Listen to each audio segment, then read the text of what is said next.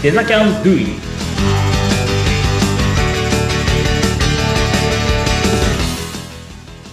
デザインキャンパスの浜野です。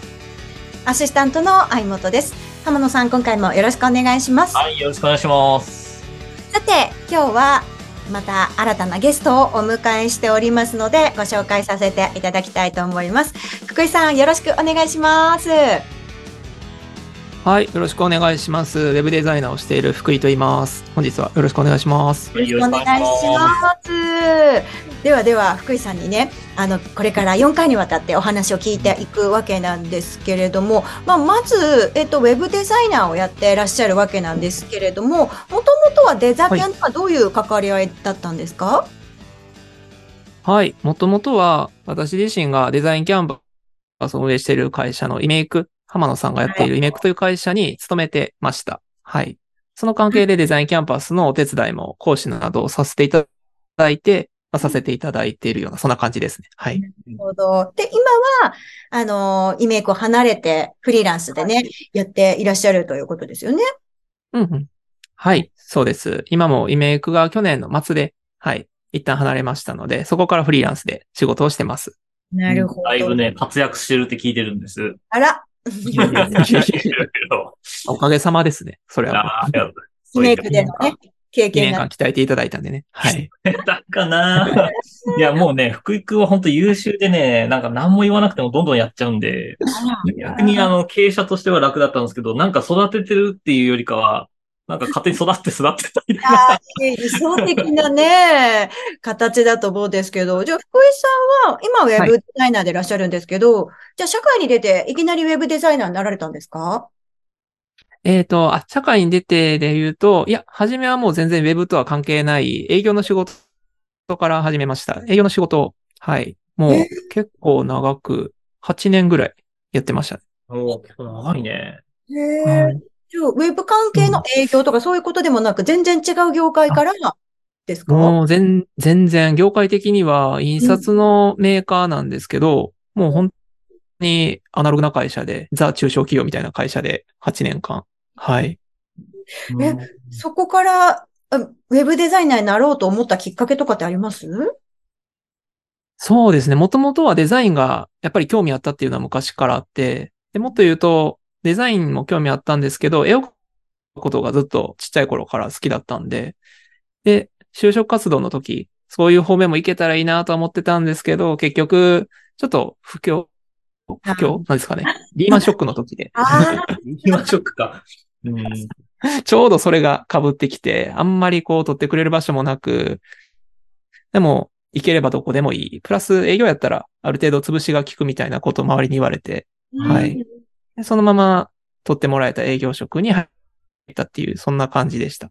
えー営業では何やってたの？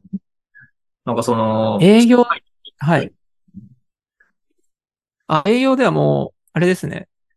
営業っていうとすごいゴリゴリ営業やってたイメージをそうそうそう。皆さんからもらうんですけども、全全然、あの、ルート営業っていう決まったお客さんにああ、ちょっとこうお伺いして、はい。で、それで、なんか今どうですかね？みたいな感じで世間話しつつ、で、新しい案件あるんで、ちょっとまたお願いしますね、みたいな。うん割と緩めの営業でした。前なんかスーパー行った時にこういうなんかパッケージも作ってたって言ってたよ。へえあ、それか。そうそう。パッケージの印刷でしたね。もう、うんなんでしょうね。ポテトチップスみたいな、ああいう感じのちょっとビニールみたいなやつの専門の、なるほそど。ういうやってました。うん。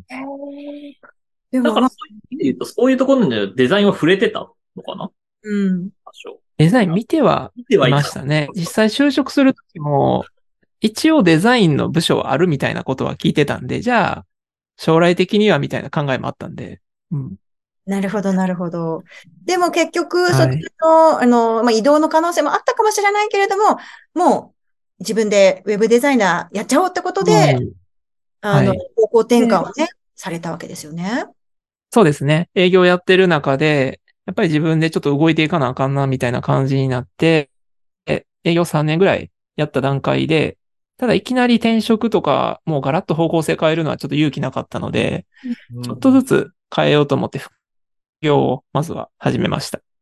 あはい。そうなんですか。じゃあ、忙しく、純粋に、あの、時間が、ね。時間がその分、はい。あ、そうだ。そうですね。平日はもうフルで正社員だったんで、週5で営業の仕事をしつつ、うんで、その前後、うん平日は朝と夜で副業のデザインとかイラストをやってたので、それをやりつつ、土日もそれやってみたいな感じでしたね。あ福井くんが休んでるイメージ俺全くないんだよね。あ、俺うちで、そう、会社で仕事してた時も何かしらやってたから、ああ、この人あんのかなってずっと思ってて。すでに動いてるなんか本当に、なんだ、海遊魚みたいな、止まったら死ぬみたいな、なんかそんな人に見えてて。なんかね、だらだらしたらバチ当たるんじゃないかみたいなのが死に状態にあって。そんなことない ああ、でもそうですよね。それぐらいこう自分を追い込んでって、まあ今、もう本業にね、されてるっていうわけなんですね。そうですね。ちょっとずつちょっとずつこう、もう本当に石橋叩きながら、ちょっとずつ済ましてもらって、はい。まあ、あの、リスナーの皆さんも、あの、浜野さんとね、福井さんの関係が良好などすごいお分かりいただけたと思うんですけど、どうやって知り合われたんですか？そうですね。知り合ったきっかけで言うと、もともと自分そうやって副業をやりつつ、で、そのまま、まあ、転職一回経験して、で、そこから、またデザインスクールに通って、で、フリーランス目指してたんですけど、そのデザインスクールに通ってた時に、浜野さんが外部講師として、うん。ツールの外部講師として、まあ、来てた時があって、で、その時は、あの、コロナの前の、ちょっと前ぐらいだったんで、そうね、ちょっと前だった。2019年、うん。あ夏とか秋とかなんとか。なりギリギリでしたよね。コロナがまだちょっと始まる前だったんで、ギリギリこう対面授業みたいなのがあって、あ、なるほど。へえ。その時に来てらっしゃったんで、自分は講座を受けつつ、で、講座終わったらちょっとこう雑談させてもらって、うんでなんか実績あるって言われたんで、副業時代の実績とかこう見せつつ、はい。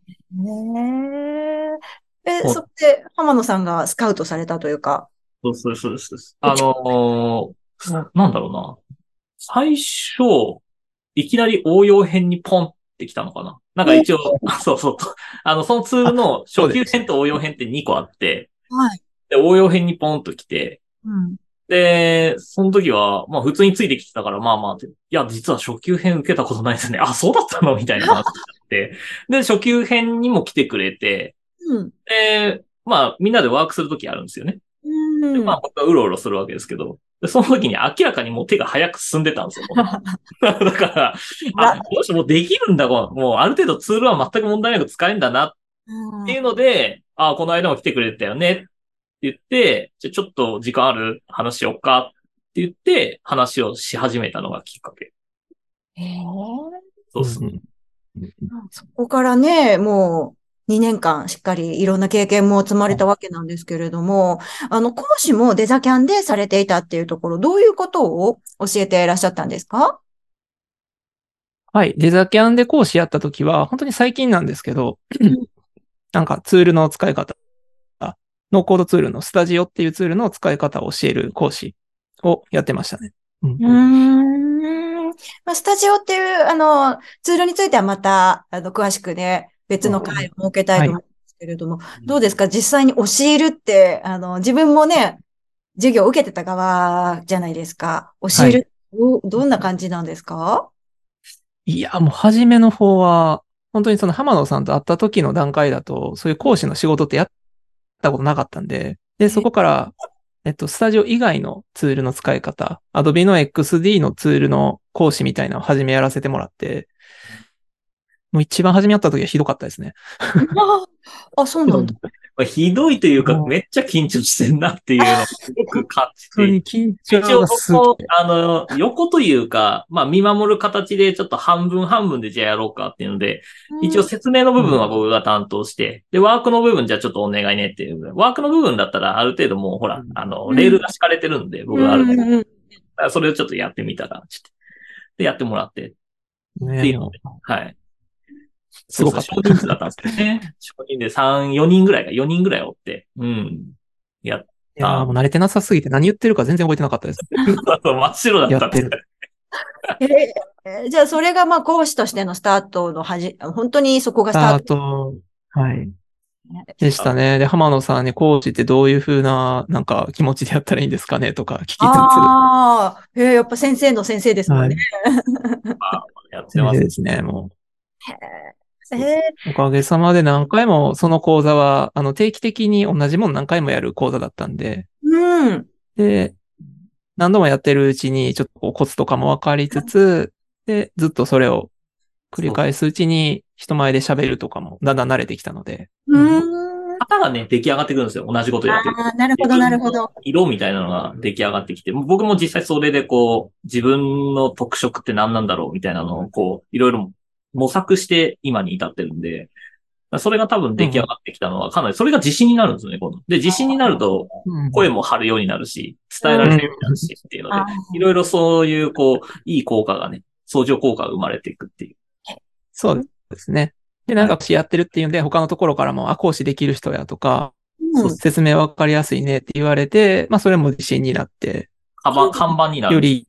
ああ、やっぱりそういうね、うん、教えられるっていうのもみんなじゃないし。じゃあ今、あの、講師業も忙しいんですか？講師業も割と今、本当に仕事の4割ぐらいはちょっと講師っぽい仕事にはなってますね。はい、すごいです。どういうおかげさまで。うん、今は。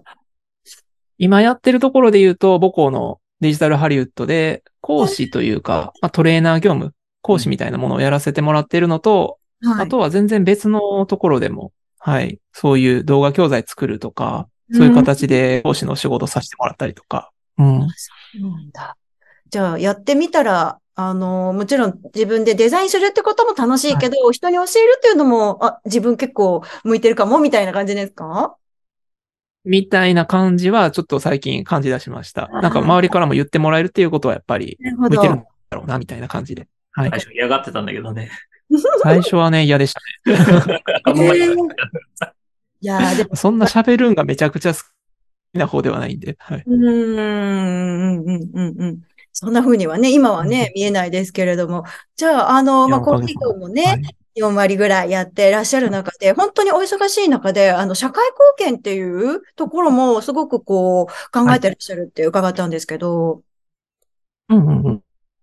そうですね。社会貢献に関しては、本当に5年前ぐらい営業の仕事をやってたぐらいの時に、ちょうど、うん、あの、カンボジア支援やってる方と知り合って、で、その時から旅行とかは好きだったんですよね。海外行ったりとかそういうのが。うん。で、その方と知り合って、あ、海外で社会貢献やってるってなんかかっこいいなみたいなのが単純にあって、で、そこから自分ができる社会貢献ってなんだろうなっていうふうに少し考え始めて、あ自分はデザインができるし、イラストは描けるから、それで世の中のためになるようなことできていったら、なんか面白いなっていうのと、うん。まあ、単純に他との差別化できるかなとかもありましたし。うん素敵です。あの、その。に持ってやってるって感じする。うん。うん。うん。ですね。自分自身がなんかそんなにこう、ものすごく何かがやりたいって熱持つタイプではないので、誰かがやってることのお手伝いするみたいなのがすごく楽しいですね。うん。